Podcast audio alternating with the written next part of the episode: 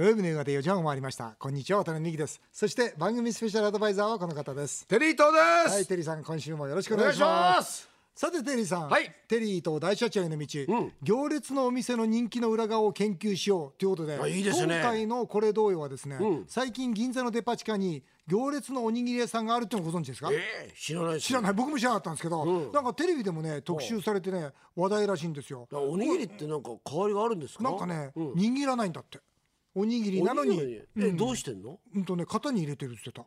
え、なんか握ってる方が美味しそうだよね。ね人が握った方が美味しい感じしますよね。銀座十国っていうお店なんですけど、はい。握らない独特の食感と、ん。まああー魅力的な全国から取り寄せた具材が人気なんですって。へー。実際ちょっとテリーさん食べてみてくだあさい。いいきますか、うんね、ちょっとはい、食感だけで見てみましょう。テリーさんお好きなやつ取ってくださいテリーさんどうですか？どれ取ります？これ僕行きましょうか。これいくらすんだろう？これいくら？あ僕のはね216円。うわあれです店長おすすめのうん。渡辺さんが取ったのがイカ刺し明太うん。握り。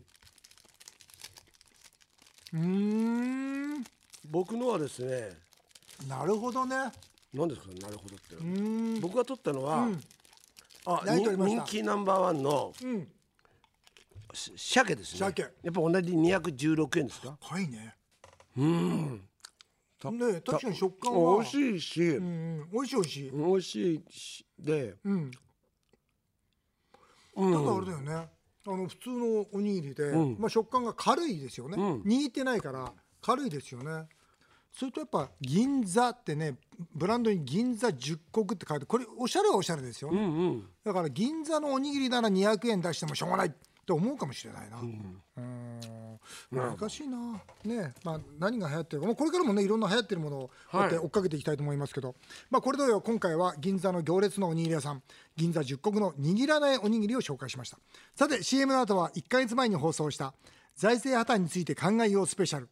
その感想のメールがたくさん届いてますのでご紹介します。ぜひお楽しみになさってください。土曜日だけにその後どうよ？8月に放送した夏休みスペシャル財政破綻について考えよう。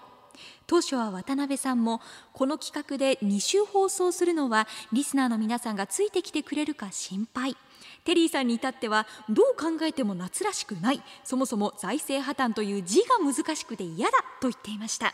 しかし財政破綻後の著者慶應義塾大学小林慶一郎教授を迎えての前編後編の放送後予想外の反響を呼びたくさんの感想メールをいただきました。折しも日本から遠く離れた南米のベネズエラでは財政不安からハイパーインフレが起こっていてこの8月には通貨を10万分の1切り下げる出飲みが実施されました。財政破綻は決して人事ではないという現実が突きつけられたニュースです。果たしてこの夏財政破綻に関心を持った人が少しは増えたのでしょうか？ということで今回は題して財政破綻について考えようスペシャル放送のその後同様です。それでは国会議員きっての財政再建論者渡辺美樹さんと財政破綻という漢字がまず嫌いというテリー東さん。よろしくお願いします。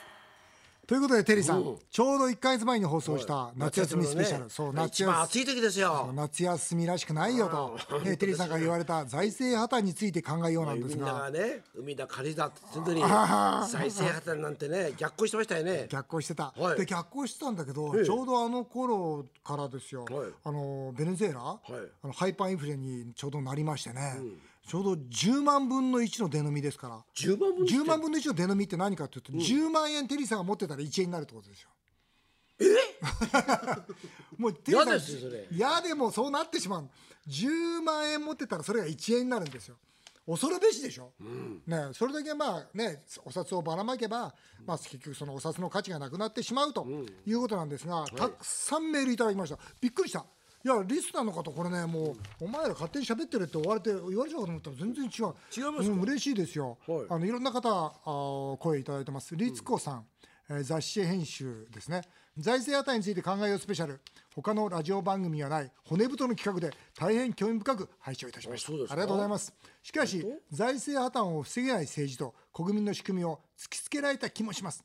私は出版社勤務なのでこれで大丈夫。財政破綻を私だけは乗り越える。100の方法という本が売れると思いました、上司に提案してみますってことで、でも結局結局そうなっちゃいますよね、自分はじゃあどうやって乗り越えようって。うんそうだよね。それこそなんかねわかりますけど金を買うとか。そうですよ。そういう形にね海外のそれこそねだってテリーさん小林教授の話聞きながら、その隅っこの方にスイスフランってメモしたし、そうなんですよ。スイス。それちゃんと見てたんあですよ。僕は。怖いですからね。怖いですからね、でも結局そうなっちゃうんだよな。結局どうどうしてればいいんですか？うんでも本当にそうだよね。だから外貨を持つとか、うん。それから海外で、まあ何か収入を得る手立てを得るとか。でも一般の方は海外で収入を得るって。難しいですよね。え。で防衛するったって難しいし、どうすればいいのかなって感じで絶対に破産させちゃいけないっていうふうにやっぱり改めてでも本当になんかいいって知ってるでしょ？知ら。ないえいや企業自分だけ自分だけだから生き延びようとしてんじゃないの？僕だけっていうか僕だから今社長塾ってやってて、会社が生き延びるためにはっていうのは一生懸命実は話してるんですよ、例えばねこの方もこんなの来てるんですよ、大田区のね柴谷さん57歳の社長さんなんですよ、ね、熱い作業所で、えー財政破綻スペシャルのラジオを聞きました私は中小企業を経営しています、設備投資で借り入れが1億円近くありインフレになると実質借金が軽くなり助かりますが原材料はほとんど輸入なので円安でダメージを受けます。そうなんですよね。経営者の角度から財政破綻を考えると手を打つべきことがたくさんあり不安です。会社を潰さないために今後意識すべきことをぜひ教えてください。お願いします。ということで。教えてくださいよ。うん、いやあのねそんなに難しくないわけですよね。だから例えば、この方が何作ってるか分かりませんけどもこのまあその原材料は輸入してるわけですからその原材料のところにもし工場を作れたら、まあ一つはいいですよね。要するに工場を海外輸出するということですよね。逆に。それは例えば中国とかそういうとこまあろですか、そういうところでも可能性はありますよね、車なんかね最近、あのヨーロッパのメーカーが中国にね工場そうですね。作り出してますよね。まあ、原材料の近くにその工場を作るっていうのは一つの手だと思いますし、あと、まあ、できれば結構企業の大きい感じですよね,、そうですよねできれば柴山さんの、あ作られているものが外に売れるならば絶対に輸出をするべきだと思いますよね、輸出をする。それからああとやっぱりの輸出をするって、うん。全くよくわかんないですけども、ほらそれってまた技術能力とは違う営業能力じゃないですか、それはどうしたらいいんですかね、ほら普通の方ってそうですね。ええそれこそそうですね。自分が何か作ってたとして、うん。じゃあこれどうやって輸出しようかってそうそう想像もつかないですよね。想像つかないですよね、それは例えばもうこんないいもの作りましたって、で僕今ね国会では商工会商工会員賞にね、そういう本当にポジションを作って、そして専門家がそれを支援してそのあいいものを作ってる人には輸出をどんどんできるようなそういう支援の組織作ろうよって提案してるんですけどね。例えば一般のね、まあ、このラジオ聞いてる皆さんなんかでも、いやそのねね渡辺さんが言うことは分かるけども、自分はそういう方法論が分かんないと、どうしたら、自分のこの商品を世界の人たちに理解してもらえるんだっていう、あとはそんなにたくさん作るわけにもいかないし、あと売り込みに行くにも最初に例えば自分でまあ分かりませんけど、飛行機代出して、英語も喋れない、その中で買ってください、まあ、中国語かも分かりませんけど大変な作業ですよね。大きく言うと、まあ、ジェトロなんかがね、まあ、それをやってはいるんですけどね、なかなかきめ細かくはできてませんよね。あとやっぱ外貨ですよね、外貨を持つっていうのは絶対安全ですし、一方これまた別の視点なんですけど、はい。インバウンドは絶対増えるんですよ。あ向こうから来るってね。うん。だってね、今まで10万円で旅行してたのが3万円で旅行できちゃうわけですから、向こうからしてみたら、だからインバウンドを捕まえること海外で作れないか検討することそれから輸出ができないか検討すること、それから安全資金のためには外貨を持つこと、まあ、この辺が、まあ、あこのインフレハイパーインフレに備える、えー原理原則だと思いますね。この前京都行ってきたんですよ、はいはいはい。で京都行って京都にもたくさんの外国の方が来たんですけども、あんまり高級なもの食べてないんですよね。そうですね。うん。ね、だからそういうふうに考えると、外国人に向けた食べ物を食べさせるようなお店もできるんですかね。うんそうでしょうね、やっぱこれはインバウンドを狙って、えー飲食店をやることによって、それは絶対にマーケットは取れるでしょうね。なるほどね。そのことも意識しなきゃいけないんでしょうね。このね浦安のね浩太さん、37歳、アジア料理店経営なんですけどね、この方なんてねなかなかいいこと言うんですよ。最初財政破綻より大社長への道のような儲け方の話、放送してくれよと思って聞いていましたが、儲け方と同じぐらい大事な話だと途中で気がつきましたと。はいねまた財政破綻スペシャルやってくださいと。一つ質問ですと、日本はアメリカ国債をたくさん持っているので円安になったらそれが莫大な資産になりギリギリセーフということはありませんか？確かにいい視点なんですよ、幸太さん。日本はアメリカの国債どのぐらい持ってるかご存知ですか？知りません。大体100約120兆円持ってるんですよ。うん。120兆円持ってるって多分今中国よりも持ってるんじゃないかな？世界で一番たくさんアメリカ国債持ってるんですけど、つまりこのアメリカ国債の120兆円はまあ円が安くなったらあー実はそれは300兆円ぐらいの価値をになるわけですよね。だから当然それはあー日本を防衛するための大きな資金にはなりますよね。でもそれを込みで今国債を発行してるんですよ。もうすでに織り込み済みなんですよね。うんだから今あ GDP のお2倍以上の借金をしていても、まあ、それこそギリシャよりもたくさんの借金をしているにもかかわらずその世の中が大騒ぎしないで国債発行を許しているのはこの国債を持ってるからアメリカの国債を持ってるからってことも言えるんですよ。だからまああ幸太さんいいとこ気がついてるんですが、もうそれは織り込み済みですからもうお残念ですと言うしかないですね。神奈川県大和市の理恵子ママさん。小林教授が詳しく渡辺さんが熱くテリーさんが分かりやすく進行してくれ。財政破綻の深刻さ10のうちやっと1分かった気がします。私も10のうち1ぐらいですね分かってるのは。ただ主人はボクシング協会の山根会長の話をその夜も夢中でしていました。まあ山根会長はねカリスマですからね。彼はね歴史の人物ですから彼はいいキャラクターですよね。ええ勝てないですね。ついつい難しい話は後回しにしてしまうことを反省しています。ということで、実はですね、あのこの番組でまた、えー50人に街頭インタビューしてきたんですよ。ほう。うん、ちょっと聞いてみてください。この8月あなたが関心を持ったニュースは次のどれですか？1番剛力あやめさんと ZOZO タウン前澤友作社長の熱愛 SNS2 番ボクシング協会の山根明前会長とワイドショーのやり取り。3番南米ベネズエラの財政不安と出飲みのニュース。年齢教えてください。21歳です。剛力あやめさんのニュースです。21歳です。じゃあボクシング協会のニュースです19歳です。えー18歳です。剛力あやめさんと ZOZO タウン前澤社長の熱愛 SNS えー剛力あやめさんと ZOZO タウン前澤社長の熱愛 SNS 今年で24です。剛力あやめさんと ZOZO タウン前澤社長の熱愛 SNS です。はい、22歳です。ボクシング協会の山根前会長とワイドショーのやり取りです。はい、えー、23歳です、はい。えーボクシング協会の山根前会長とワイドショーのやり取りが、はい、ちなみに一番下のニュース聞いたことありますか？ベネズエラのニュースですね。あ聞いたことないです。初めて聞きましということで結果は3番。南米ベネズエラの財政不安と出飲みのニュース。50人中0人でした。あーやっぱりボクシング協会の山根さんには勝てないですね。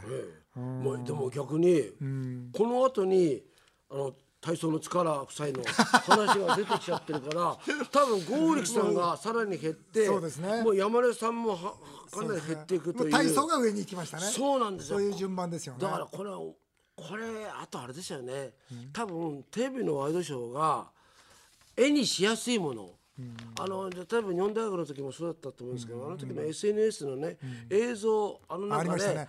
ぶつかっていくやつ。そうそうあれは衝撃でしたね。後ろぶつかるやつ。うん。あれがもし映像がなかったら、あ成立してないわけです。そうですね。で塚原さんもあのそれこそねあの選手があの、記者会見してましたよね、やっぱ映像に残ったものが勝ちになってくるんですよね、うんなるほどね。だからこれもう分からないですねうんだ財政破綻については、財政破綻はでもまだまだこれからみ皆さんの意識はね、ベネズエラの財政破綻は興味ないですね、ないみたいですね。ないですね残念ながら。ですね。でもそれはね本当は明日の日本なんだっていうのをぜひ皆さんに気がついていただきたいなと思いますので、これからもこの番組ではあー財政破綻取り上げていきたいと思います。よろしくお願いいたします。以上今回は財政破綻スペシャルの感想メールを紹介いたしましたさあ続いてはメールを紹介させていただきます。はい。えーまあ、財政破綻ちょっと続くんですが、ラジオネーム東の星さん、えー財政破綻スペシャルを聞きましたがぜひ財政破綻した日からのドラマ。を渡辺美樹さん原作。テリー伊藤さん演出で作ってもらいイメージしてもらうのがいいと思います。ドラマや漫画で財政破綻の問題を広めるこのアイデア同様です。いいアイデアですよいいですね。これということは財政破綻した瞬間に、お金持ちの、例えば海外の人がずっと日本に入ってきて、土地をみんな買っていくわけですか？まあねやっぱ海外の方から見れば、まあその時の日本の価値をどう見るかわからないですけど、あこの銀座の土地は、要するにこの10年20年絶対いけるなと、うん。なぜならばに日本人口減ってるって言ったって1億以上のマーケットがあるわけですから、だったらこれは銀座の土地は買おうと、で買おうと思ってたけど高かったと。でそれが3分の1になるわけです彼らにとっては。だったら買おうというなりますよね。日本の場合財政破綻で大体3分の1うん。まあ、僕は3分の1ぐらいだと思ってますね。うん。まあ円がね300円前後っていうところまで多分落ちるだろうと、まあ、それをもって多分日本の、まあ、財政破綻のゴールだと僕は思ってますんで、まあ、そんなところになるのかなっていうふうに思いますけどね。でもあれですよね。あの本当にイメージしてもらうこと大事ですよね。そうですよね。もう高齢者の方ももし財政破綻したら高齢者の方こんなに苦しみますよと。もし財政破綻したら、ね、消防署が多分3つが1つになって、学校が10個が1個になってっていう。まあ夕張夕張で起きてることと同じですから。そうですよね、うん、国のお金がなくなるわけですから。高齢者のそれこそ医療問題とか大変医ですよね。療問題年金問題大変ですよ。年金は年金払えなくなる。年金は多分払うと思います。変わらずに、ん。だけども物価が3倍になってますから。高齢者の方にとってみたら年金が3分の1になったのと同じになるわけですよ。それを皆さんに知ってもらうためにやはりちょっとね映像でテリーと演出やります。やります、はい。ということでテリーさんから許可が出ましたので前向きに進めていきたいと思います埼玉県の戸田市のとも子さん50歳です。これ面白いですよ。すか？うちの主人が何度か番組にメールをしているらしく、メールスペシャルの時など、よし次は俺のメールが読まれるぞあれ？きっとこの次だ。と毎回言ってますが一度も読まれたことがありません。あかわいそう。多分つまらない内容だからと思います。主人は60歳です。どうしてこの世代の男性はずうずうしかったり妙に強気なのでしょうかと。ボクシングの山根会長を見ても昭和20年30年生まれの男性は世代の特徴としてそのような傾向が強いように感じます。推進主人より先に私のメールが読まれたら嬉しいですってことで読んじゃった。読んじゃいました。読んじゃった、そうかやっぱそういうとこあんのかな？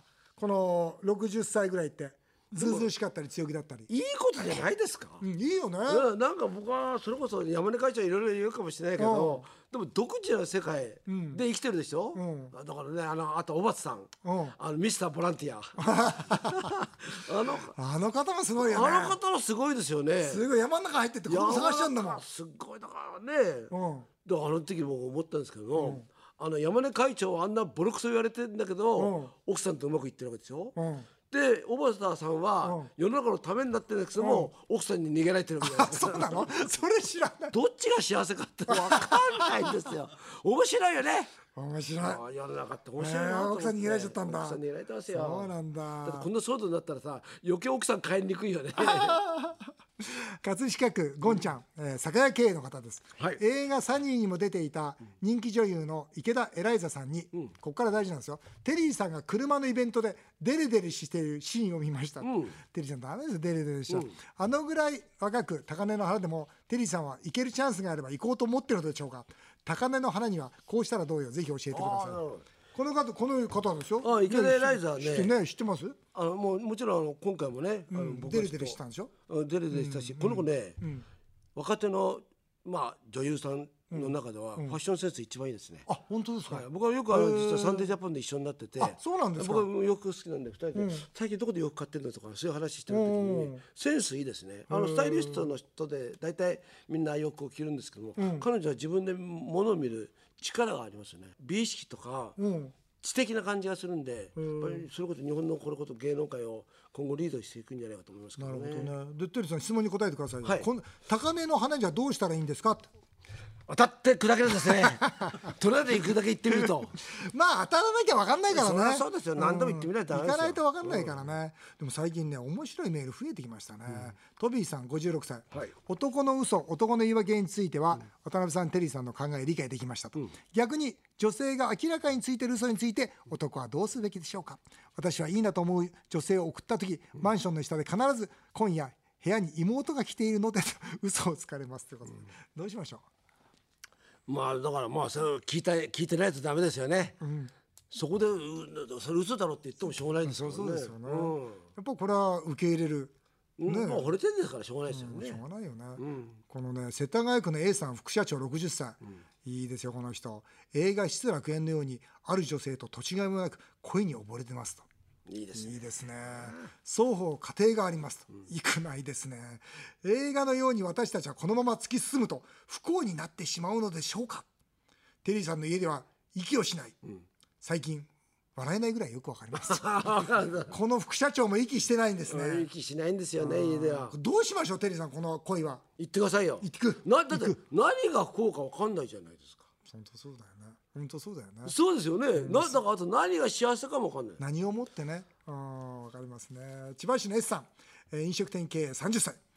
えー、渡辺西さんに憧れて飲食店を経営してます、ありがとうございます。素晴らしい、えー店のアルバイトで5歳年下の可愛い妻と結婚して半年。おいいですね。店のアルバイトでいいちょっかい出してるっていうのは。大体店長って本当モテるんですよ、ね理想ですよね。そう。この間妻が不機嫌な時。